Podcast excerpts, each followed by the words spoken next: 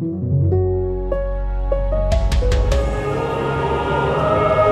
and gentlemen, the national anthem of Germany.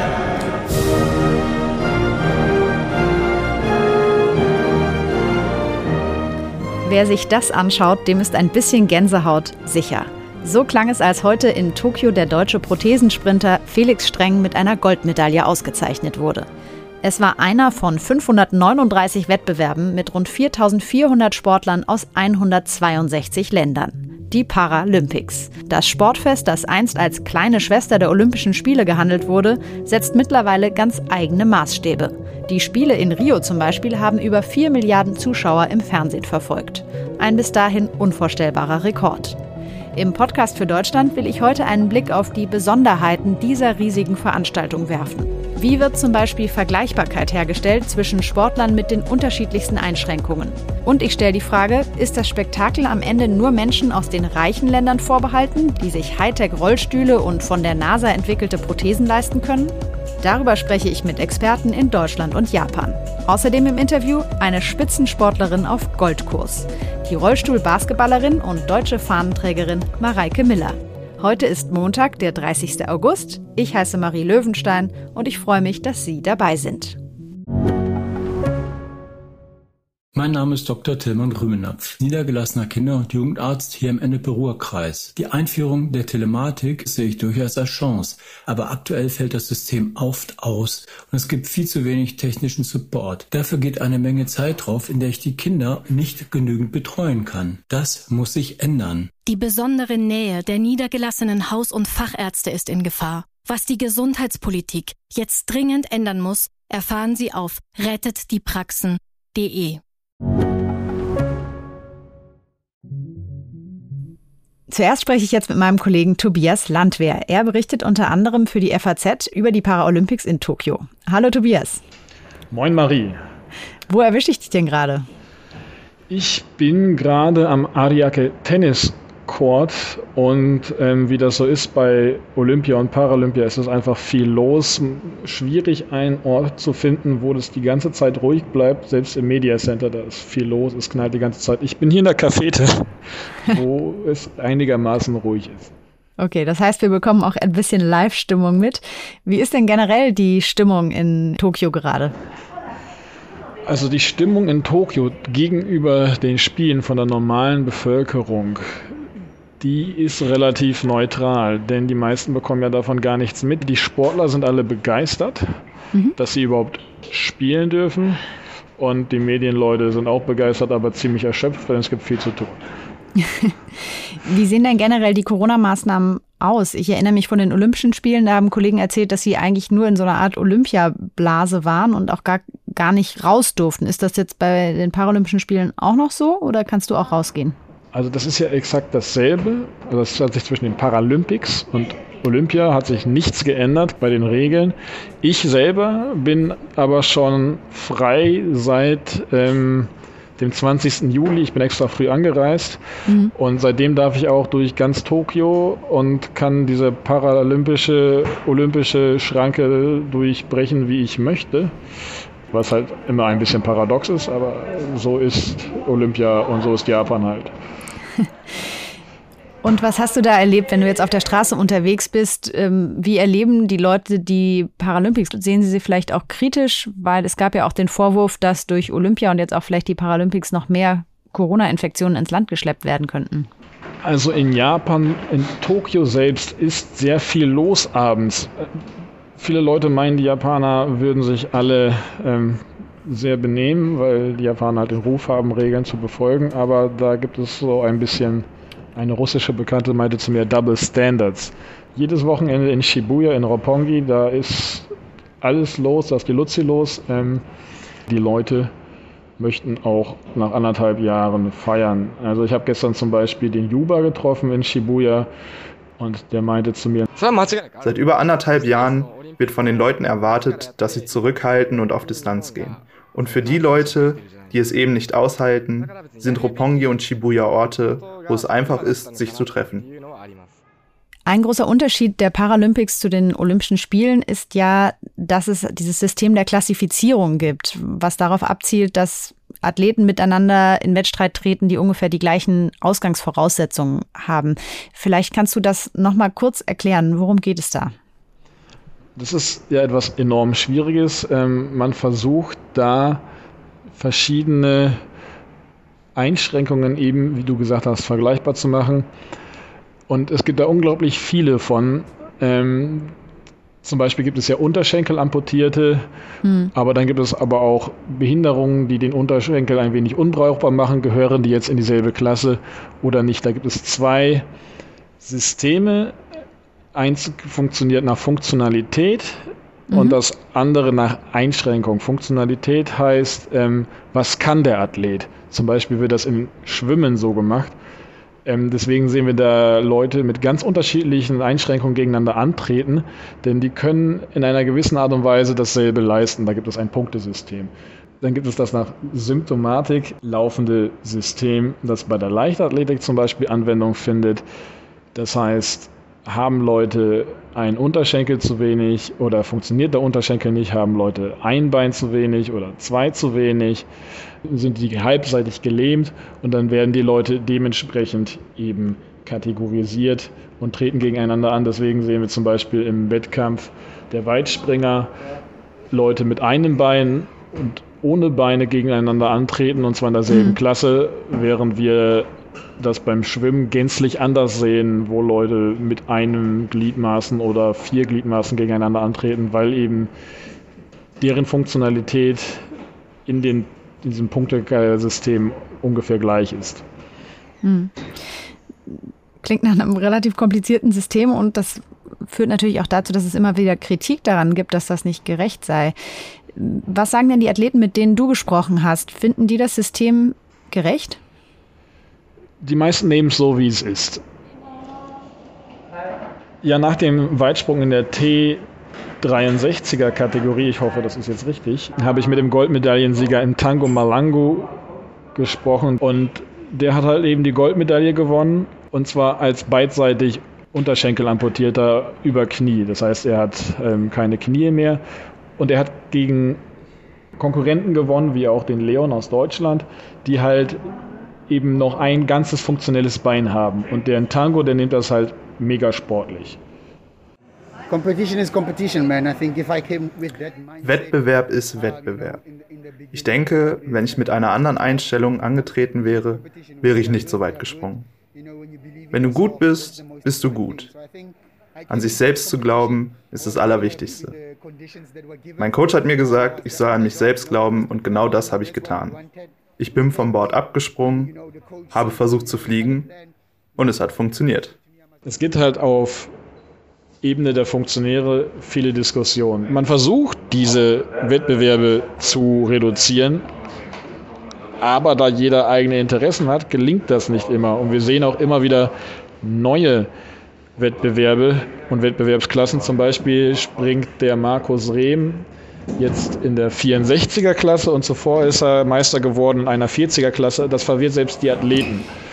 Ein Vorwurf, der jetzt auch so ein bisschen durch die Presse gewabert ist im Vorfeld zu den Paralympics, ist der, dass die Paralympics im Grunde Spiele der reichen Länder seien. Also, dass eben nicht alle Länder sich überhaupt leisten können, Athleten zu schicken, weil man da für manche Sportarten eben eine gute Ausstattung braucht, Prothesen braucht, tolle Rollstühle braucht. Du hast das ja auch so ein bisschen ergründet. Vielleicht kannst du noch mal ein bisschen erklären, worum es da geht und was deine Recherche dazu ergeben hat. Ja, also ich habe verschiedene Sportler dazu interviewt, ähm, unter anderem den Thomas Schmidberger, der jetzt im Tischtennis in seiner Klasse die Silbermedaille gewonnen hat. Und der ist ja Vollprofi. Also es gibt wenige Tischtennis oder überhaupt Parasportler, die Vollprofis sind. Der Thomas ist das halt. Und der ist halt trotzdem gänzlich andere Auffassung. Ja, generell ist die Aussage, glaube ich, ein bisschen schwierig. Ähm, weil warum ist nur der Behindertensport der Sport erreichen? Das sieht äh, im, im Nicht-Behindertensport, wenn man das so betrachten will, genauso aus. Also diese Aussage ist erstens meiner Meinung nach schon mal ein bisschen aus der Luft gegriffen. Und zweitens, ähm, ja, was heißt besseres Equipment gegenüber wen? Ich sehe keine einzige Nation, die nicht irgendeinen äh, perfekten Ausrüster von einer qualitativ hochwertigen Textilmarke hat oder ähnliches. Ich habe auch mit dem Markus Rehm gesprochen, den deutschen ich glaube, es war der T64-Wettkampf, Rekordhalter, der weiterspringt als der jetzige Olympiasieger. Und ja, Markus Rehm hat halt gesagt, ja, im Wettkampf, wir haben alle Zugriff auf genau dieselben Materialien. Also das ist absolut vergleichbar. Wo die Vergleichbarkeit allerdings aufhört, ist halt in Trainingssituationen. Zum Beispiel habe ich mit der Namibierin Lasa Stili gesprochen. Für die ist es halt viel schwieriger, zum Training zu bekommen, weil die Strukturen in dem Land organisatorisch nicht so gut sind. Aber das liegt nicht am Material, das liegt an der fehlenden Durchsetzung und dem fehlenden politischen Willen dahinter. Und abschließend gefragt für alle Zuhörer, die sich jetzt vielleicht noch ein bisschen Paralympics anschauen wollen, was wäre dein Geheimtipp? Welchen, welche Sportart sollte man verfolgen? Wo sind vielleicht auch deutsche Medaillenhoffnungen groß noch?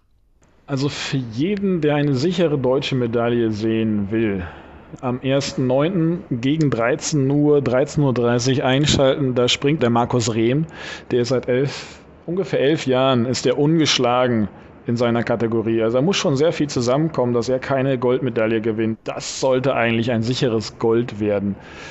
Ganz große Chancen haben die Frauenbasketballer, also im Rollstuhlbasketball. Und das ist auch ein Sport, den ich unglaublich empfehlen kann anzugucken. Das ist ein enorm intensiver Sport. Also da fliegen die Fetzen, äh, Rollstühle prallen aufeinander. Das, die kennen da keiner Barm. Ähm, und das ist aber auch enormes Teamplay. Also es macht sehr viel Spaß anzugucken und die deutschen Damen, die sind da auch sehr weit. Das ist ein super Stichwort, dass du jetzt auf die Damen-Rollstuhl-Basketballerinnen kommst, weil ich gleich eine der Führungsspielerinnen, Mareike Miller, auch hier bei uns im Podcast im Interview habe. Vielen Dank, Tobias, dass du dir die Zeit genommen hast. Ja, kein Problem. Ton de Monai, wie man hier in Japan sagt. Gerade haben wir es schon angeteased. Ich habe jetzt ein ganz besonderes Interview für Sie, nämlich mit Mareike Miller. Sie ist eine der Spitzensportlerinnen, die gerade für Deutschland in Tokio unterwegs sind und hatte die Ehre, die deutsche Fahnenträgerin zu sein bei der Eröffnungszeremonie. Ich habe sie gestern nach dem erfolgreichen Einzug der Rollstuhl-Basketballerin ins Viertelfinale der Paralympics sprechen können. Ja, erstmal herzlichen Glückwunsch zu Ihrem Sieg über die kanadische Mannschaft. Das war ja am Ende ganz schön knapp. Wie wichtig war es denn, dass Sie dieses Spiel jetzt noch gewonnen haben? Ich denke, das war sowohl für den Kopf als auch von unserer Leistung her einfach sehr wichtig, ähm, dass wir da am Ende als Sieger rausgehen und ähm, jetzt auch als Gruppensieger ins Viertelfinale zu starten, wird uns sicherlich helfen, dann eben auch wirklich nach vorn schauen zu können, so Richtung Medaillenplätze. Vielleicht einmal generell zu den Paralympics in Tokio. Sie sind ja ausgewählt worden, die Fahne zu tragen für Deutschland bei der Eröffnungsfeier. Eine ganz besondere Ehre. Wie ist das, wenn man da mit der Fahne in das Stadion reinkommt? Mm, also der Moment des Einlaufs beginnt eigentlich damit, dass wir als deutsches Team eben auch äh, im Tunnel, im Stadion kurz vor dem Einmarsch ja zusammen schon stehen. Und ähm, das ganze Team hat uns letztendlich angefeuert, beziehungsweise wir uns gegenseitig und haben eben gemeinsam auch dort gesungen. Und ähm, insofern war das einfach schon ein besonderer Moment, wo wir auch schon mal die Fahne für die Mannschaft selbst einfach geschwungen haben. Und ähm, dann ins Stadion natürlich mit dieser Stimmung einzulaufen, war, war wirklich ähm, sehr, sehr schön. Es war natürlich leider kein Publikum dieses Jahr da, mhm. aber ähm, dieses mächtige Stadion und äh, die blitzenden Kameras tragen diese, diese Atmosphäre trotzdem für uns, auch gerade nachdem wir eben in der Mannschaft selbst einfach diese Stimmung hatten. Das sind ja schon die dritten Spiele, bei denen Sie jetzt dabei sind. Sie haben es gerade schon angesprochen, keine Zuschauer dieses Jahr wegen Corona. Was macht das mit der Stimmung? Wie erleben Sie wie erleben Sie Tokio jetzt im Vergleich auch zu den anderen Paralympics, wo Sie dabei waren? Also man merkt es natürlich schon sehr während der Spiele, dass man einerseits sich auf dem Feld auch gegenseitig besser hört, was, was äh, sportlich natürlich auch hilfreich sein kann. Auf der anderen Seite ist es natürlich schon so, dass wir ganz besonders Wert darauf legen müssen, uns mhm. gegenseitig mhm. zu pushen, gegenseitig zu motivieren. Das Schöne daran ist aber natürlich, dass wir auch ähm, ja nur fünf immer auf dem Feld sind und äh, irgendwo ja. zwölf von unseren Betreuern plus Spielerinnen auch auf der Bank neben dem Feld, die natürlich umso mehr dann am Jubeln und am Klatschen und so weiter sind, sodass eben wir uns gegenseitig da trotzdem die Stimmung machen können. Und ähm, ja, das, das macht es zumindest auf jeden Fall für uns sehr schön, ähm, dass wir da als Team einfach ja uns gegenseitig diese Stimmung geben können. Lassen Sie uns doch mal Vielleicht für diejenigen die Hörer, die jetzt nicht so vertraut sind mit ihrer Sportart, über Rollstuhlbasketball an sich sprechen. Das ist ja eine besonders inklusive Sportart, kann man sagen, weil in einem Team Sportler mit ganz unterschiedlichen Behinderungen sein können und auch nicht alle sind im Alltag unbedingt auf ihren Rollstuhl angewiesen. Können Sie kurz nochmal zusammenfassen, welche Regeln sich beim Rollstuhlbasketball vom Fußgängerbasketball unterscheiden? Grundsätzlich ist es so, dass bei uns tatsächlich alle Menschen mit körperlicher Beeinträchtigung, insbesondere der unteren Extremitäten, spielen können. Das gilt zumindest für international. In Deutschland gehen wir sogar so weit, dass tatsächlich jeder spielen kann, auch jeder vermeintlich gesunde Mensch sozusagen, kann sich eben in den Rollstuhl setzen und in der Bundesliga sogar spielen. Wir haben ein Punktesystem, sodass wir eben immer auch eine bunte Mischung an verschiedenen Einschränkungen auf dem Feld haben müssen, was aber ausgeglichen ist zwischen den zwei Mannschaften. Können Sie das nochmal erklären mit diesem Punktesystem? Wie wirkt sich das dann in dem Spiel tatsächlich aus oder kommt das dann nur auf die Zusammensetzung des Teams an? Die Mannschaft darf auf dem Feld maximal 14 Punkte haben bei fünf Spielerinnen. Es ist grundsätzlich so, dass ein mhm. Fußgänger, sagen wir mal, maximal 4,5 Punkte haben kann. Das ist so die höchste Punktzahl. Die niedrigste Punktzahl ist 1,0 Punkte. Das ähm, sind eher Spielerinnen mhm. mit hohem Querschnitt, die dann auch keine Rumpfmuskulatur benutzen können und dadurch eben auch anders im Rollstuhl sitzen müssen. Und ähm, wir haben zum Beispiel Kombinationen, wo eine Spielerin mit 1 spielt, zwei zwei mit 2,0 Punkten und zwei mit 4,5 Punkten. Und das kommt dann eben genau auf 14 Punkte zusammen. Das heißt, man hat da auch verschiedene Punktekonstellationen und ähm, wechselt danach eben auch die Konstellation der Spielerinnen etwas, damit man eben nie über diese 14 Punkte hinauskommt. Sie spielen ja schon sehr lange in der Top-Riege der Rollstuhlbasketballer mit. Wie kamen Sie denn zu dieser Sportart?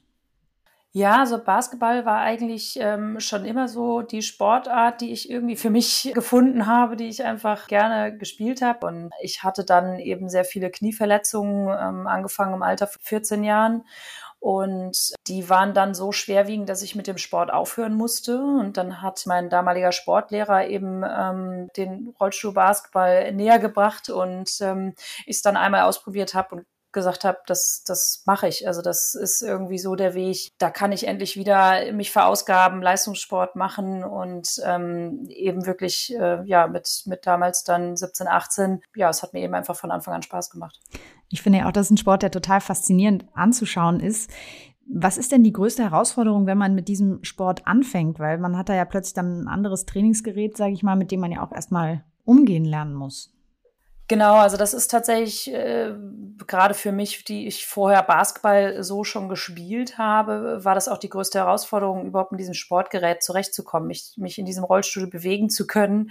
War auch tatsächlich am Anfang so, dadurch, dass man ja letztendlich alles mit den ba Armen dann machen muss, was man vorher mit Beinen und Armen gemacht hat. Also werfen, passen, dribbeln, aber eben jetzt auch eigentlich das Laufen. Dann eben ist es so, dass, dass ich wirklich ähm, am Anfang bei einem Zwei-Stunden-Training nach zehn Minuten gedacht habe, ich kann mich gar nicht mehr bewegen. Da musste ich erstmal ähm, wirklich sehr viel Kraft aufbauen.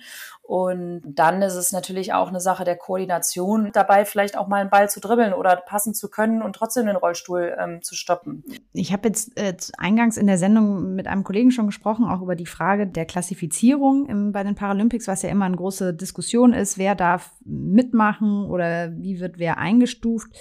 Welche Probleme gibt es denn da auch beim Rollstuhlbasketball? Ich habe gelesen, dass es sogar die Frage gab, ob Rollstuhlbasketball bei den nächsten Paralympics überhaupt noch auf dem Programm stehen soll, weil manche Leute das nicht gut finden, dass eben nicht alle, die da mitspielen, dann auf den Rollstuhl auch angewiesen sind im Alltag. Naja, also es ist ein sehr komplexes Thema, weil bei uns ähm, ja sehr viele Menschen mit sehr vielen unterschiedlichen Einschränkungen grundsätzlich mitmachen. Und ähm, diejenigen, die gehen können, können das ja aus verschiedenen Gründen. Heißt aber nicht, dass sie eben auch in ihrem Gehen nicht eingeschränkt sind. Mhm. Grundsätzlich wurde eben nochmal vom IPC, also vom Paralympischen ähm, Komitee, überprüft, dass alle jetzt an Tokio teilnehmenden Athleten auf jeden Fall zu deren Vorgaben, die über dem des Rollstuhlbasketballverbandes stehen, auch passen. Das Grundproblem ist natürlich, dass man irgendwo definieren muss, möchte, wer darf überhaupt an den Paralympischen Spielen teilnehmen. Und ich glaube, das ist eine sehr komplexe Grundsatzentscheidung, ob man da eben exklusiv oder inklusiv arbeitet. Muss aber tatsächlich sagen, dass ich mir da wünschen würde, dass die einzelnen Sportarten da etwas mehr Freiraum hätten und dass eben dieser Grundsatz, dieser Grundgedanke, dass die Paralympischen Spiele exklusiv sein sollen, nur für paralympische Athleten mit einer entsprechenden Einschränkung daran hindert, dass wir ein inklusiver Sport sind, das finde ich sehr schade. Mhm da gleich die Anschlussfrage, was halten Sie denn grundsätzlich von der Trennung der Olympischen und der Paralympischen Spiele? Man könnte ja auch einfach sagen, am Ende sind das im Grunde unterschiedliche Sportarten. Das eine ist Fußgängerbasketball, das andere ist Rollstuhlbasketball. Das könnte man ja auch einfach insgesamt zusammenfassen, also mit den Olympischen Spielen einfach sagt, so, wir sind alle Sportler und der Wettkampf findet einfach in unterschiedlichen Kategorien statt. Wären Sie dafür, die Paralympischen und die Olympischen Spiele zusammenzufassen? Einerseits ja, andererseits nein. Also ich finde diesen inklusiven Gedanken grundsätzlich sehr positiv und ähm, fände es grundsätzlich schön, wenn das Ganze irgendwo auf eine Bühne getragen würde. Ich sehe aber momentan auch sehr klar das Risiko, dass wenn man einfach diese beiden Veranstaltungen zu einer macht, dass sie extrem gekürzt würden. Es macht auch gar keinen Sinn von den Sendezeiten, von den Möglichkeiten, dass Spiele übertragen werden oder ähnliches, das alles auch noch zu versuchen, in den gleichen zwei Wochen ablaufen zu lassen. Aber man könnte ja einfach sagen, das Ganze dauert dann halt vier Wochen. Genau, und dann wäre es wiederum sehr schön, wenn es eben möglich wäre, das so zu kombinieren, dass es dann eben auch wirklich dazu führt, dass nirgendwo gekürzt würde. Zum Schluss vielleicht noch einen kleinen Ausblick auf das Turnier jetzt. Welche Chancen rechnen Sie sich denn aus, äh, eine Goldmedaille vielleicht zu erringen? Ja, also wir sind einfach wirklich sehr, sehr gut ins Turnier gestartet, bisher umgeschlagen und das wollen wir auch so weiter beibehalten. Man muss aber auch sagen, dass die Konkurrenz hier sehr, sehr stark ist und ähm, insofern versuchen wir jetzt erstmal uns dann auf das Viertelfinale zu konzentrieren. Und man kann nicht sagen, ob wir das schaffen werden. Wir werden alles dafür geben. Aber ob wir das eben jetzt drei Spiele aufs Feld äh, bringen, das werden wir eben sehen. Ich wünsche Ihnen auf jeden Fall ganz viel Erfolg und auch noch ganz viel Spaß in Tokio. Ja, vielen Dank. 15 Prozent der Weltbevölkerung leben mit einer Behinderung. Das muss sie aber keineswegs davon abhalten, Leistungssport oder Sport an sich zu treiben, wie die Paralympics eindrucksvoll zeigen. Ein großes Hindernis kann aber Armut sein oder das Leben in einer Gesellschaft, die keine Sportangebote für behinderte Menschen vorhält, sei es weil Behinderte ausgegrenzt werden oder weil die finanzielle Ausstattung fehlt. Auch das ist ein Teil der weltweiten Realität im Parasport. Ich bin jetzt mit Malte Fenders verbunden. Er arbeitet für die Organisation Light for the World, die sich in diesem Bereich engagiert. Guten Tag, Herr Fenders. Guten Tag, hallo. Wenn man sich die Paralympischen Spiele anschaut, dann kann man ja schon das Gefühl bekommen, dass für Menschen mit Behinderung eigentlich nichts unmöglich ist. Die Paralympics sind da ja auch ein großes Vorbild, aber gleichzeitig auch nur ein ganz kleiner Ausschnitt der weltweiten Realität. Vielleicht können Sie noch mal konkret schildern, welche Hindernisse da auf Menschen mit Behinderung zukommen, die in diesen Ländern Sport treiben wollen. Also ein Hindernis besteht ja schon in der Familie. Die Familie muss eine positive Haltung gegenüber den Möglichkeiten eines Kindes mit Behinderung haben und das Kind dann auch dementsprechend fördern. Und da mangelt es schon, denn vielfach werden Kinder halt stigmatisiert. Es gibt da Gefühle von Schuld und Schande und äh, Fluch auch ist äh, zum Teil auch eine Erklärung für die Ursache von Behinderung. Mhm. Und von daher ist äh, halt die Entwicklung von Kindern mit Behinderung schon sehr gehemmt. Das heißt also, wenn die Eltern ihre Haltung verändern, dann ist da schon mal eine gute Voraussetzung. Dann ist, kommt halt als nächstes die Peer Group und auch die Schule, die halt eben dann auch gewisse Angebote machen können und auch inkludieren müssen. Und inklusiver Sport, das strahlt ja auch auf alle anderen ab. Es ist ja nicht nur für Menschen mit Behinderung wichtig, sondern auch für andere, die halt Menschen mit Behinderung inkludieren. Das verändert dann die gesamte Haltung. Und das ist halt etwas, was wir versuchen mit Selbstvertretungsvereinen von Menschen mit Behinderung zu forcieren, dass halt allgemein die Haltung in der Gesellschaft zu Menschen mit Behinderung sich verändert. Und da ist Sport ist fantastisch dafür. Welche Projekte macht Light for the World denn da im Bereich Behindertensport und in welchen Ländern sind Sie da unterwegs? Also ich bin selbst viel im Südsudan gewesen und Südsudan muss man sich vorstellen als ein Land, das in einer dauerhaften humanitären Krise steckt und dort halt gerade Menschen mit Behinderung äh, es sehr schwierig haben. So, und äh, wenn man sich halt vorstellt, in einem Camp für Binnenflüchtlinge, selbst in der Hauptstadt sind die Lebensbedingungen extrem hart. Und für uns war es dann wichtig, da eine Atmosphäre zu schaffen, in der wir halt auch Inklusion durchsetzen können und organisieren können. Und da war Sport eigentlich genau das richtige Mittel, sodass halt eben diese ethnischen Spannungen überwunden werden konnten und auch eine Nähe zwischen Menschen ohne Behinderung und Menschen mit Behinderung hergestellt werden konnte. Und so gab es dann halt erstmal eine inklusive Fußballgruppe in einem Camp das war ein inklusives Fußballprojekt und wir haben aber auch aus der Mannschaft eine Blindenfußballmannschaft herausentwickelt. Das heißt also, einer der erfolgreicheren Fußballspieler aus dem Binnenflüchtlingscamp, den haben wir fortgebildet zu einem Blindenfußballtrainer. Und diese Blindenfußballmannschaft, die im vergangenen Jahr entstanden ist, die wird dadurch, dass sie sich halt auch öffentlich darstellen in den sozialen Medien, jetzt inzwischen schon von anderen afrikanischen Ländern eingeladen zu nationalen Freundschaftsspielen. Spannend. Ja, es gibt ja da tatsächlich auch Geschichten von äh, Olympioniken, die jetzt bei den Paralympics dabei sind, die von ihrer Organisation unterstützt worden sind. Vielleicht können Sie da auch mal die ein oder andere Geschichte erzählen. Also jetzt bei den Paralympics unter den Langstreckenläufern ist ein Herr Henry Wanyoike. Henry kommt aus Kenia und ist äh, als junger Erwachsener erblindet. Ich meine durch einen Schlaganfall.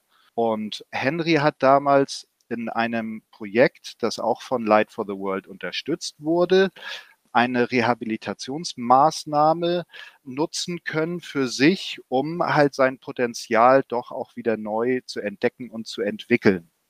Und das hat er sehr positiv aufgenommen, hat sehr an sich trainiert und hält, glaube ich, sogar noch Weltrekorde in 5000 Meter Lauf und ich glaube noch einen anderen.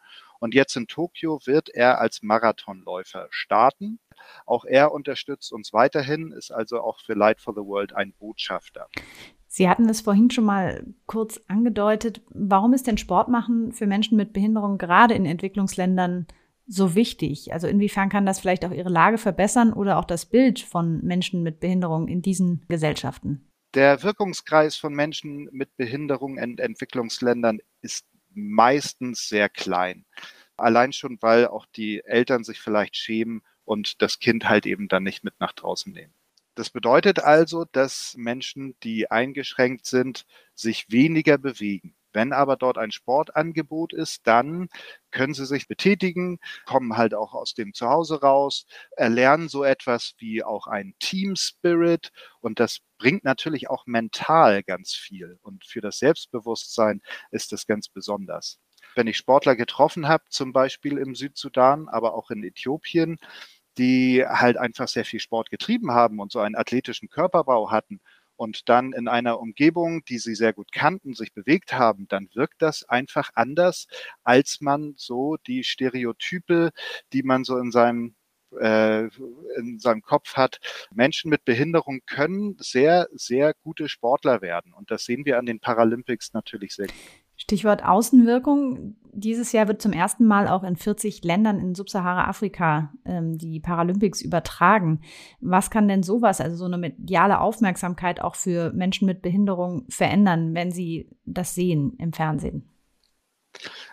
Also es ist ja für viele Menschen ist Sport sehr wichtig und das ist auch in Afrika so. Fußball ist da zum Beispiel halt auch sehr wichtig, aber auch Leichtathletik natürlich. Und vor allen Dingen, wenn halt auch Leute sehen, dass Menschen aus ihren Ländern bei so einem internationalen Turnier mitmachen und vielleicht auch Medaillen gewinnen. Das heißt also, dass Menschen ohne Behinderung sich mit, mit Menschen mit Behinderung identifizieren, weil sie das Land vertreten dann ist das natürlich etwas sehr Besonderes. Und das wirkt auf das Alltagsleben und auf die Annahme, dass halt Menschen mit Behinderungen eingeschränkt werden, äh, ganz extrem. Und für die Inklusion von Menschen mit Behinderungen in die Gesellschaft ist das etwas sehr Wichtiges. Gleichzeitig gibt es auch die Kritik an den Paralympics, dass sie ein verzerrtes Bild von der weltweiten Realität zeigen würden. Das bei der Veranstaltung ausgeblendet wird, dass eben nicht alle Menschen mit Behinderung weltweit diese Möglichkeiten haben, dass es auch gerade bei materialintensiven Sportarten da große Unterschiede gibt, dass in vielen Ländern Prothesen nicht zugänglich sind, Rollstühle nicht zugänglich sind. Stimmt das ein Stück weit auch? Da gebe ich Ihnen natürlich vollkommen recht, denn gerade Prothesen und andere orthopädische Hilfsmittel sind ein großes Problem in Entwicklungsländern und auch gerade in Ländern in humanitären Krisen, wie es jetzt Südsudan ist. Das heißt also, da ist etwas, was auch definitiv noch weiter entwickelt werden muss.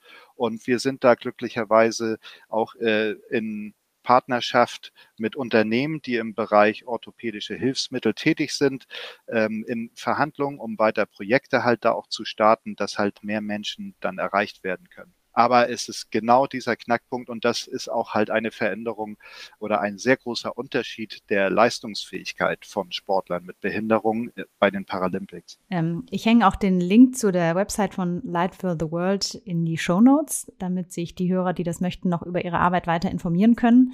Vielen Dank erstmal für das Gespräch, Herr Fenders. Sehr gerne. Das war er wieder, der Podcast für Deutschland. Heute mit Marie Löwenstein.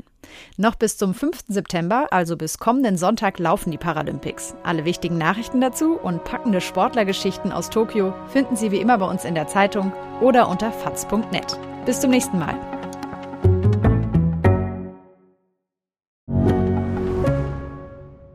Ich bin Dr. Robin John, Allgemeinarzt in Schönebeck. Das ist 15 Kilometer von Magdeburg entfernt und trotzdem zu weit, um hier Nachwuchs zu finden. Immer mehr Praxen im Salzlandkreis bleiben unbesetzt und Patienten haben lange Wege und noch längere Wartezeiten. Das muss sich ändern. Die besondere Nähe der niedergelassenen Haus- und Fachärzte ist in Gefahr. Was die Gesundheitspolitik jetzt dringend ändern muss, erfahren Sie auf rettetdiepraxen.de.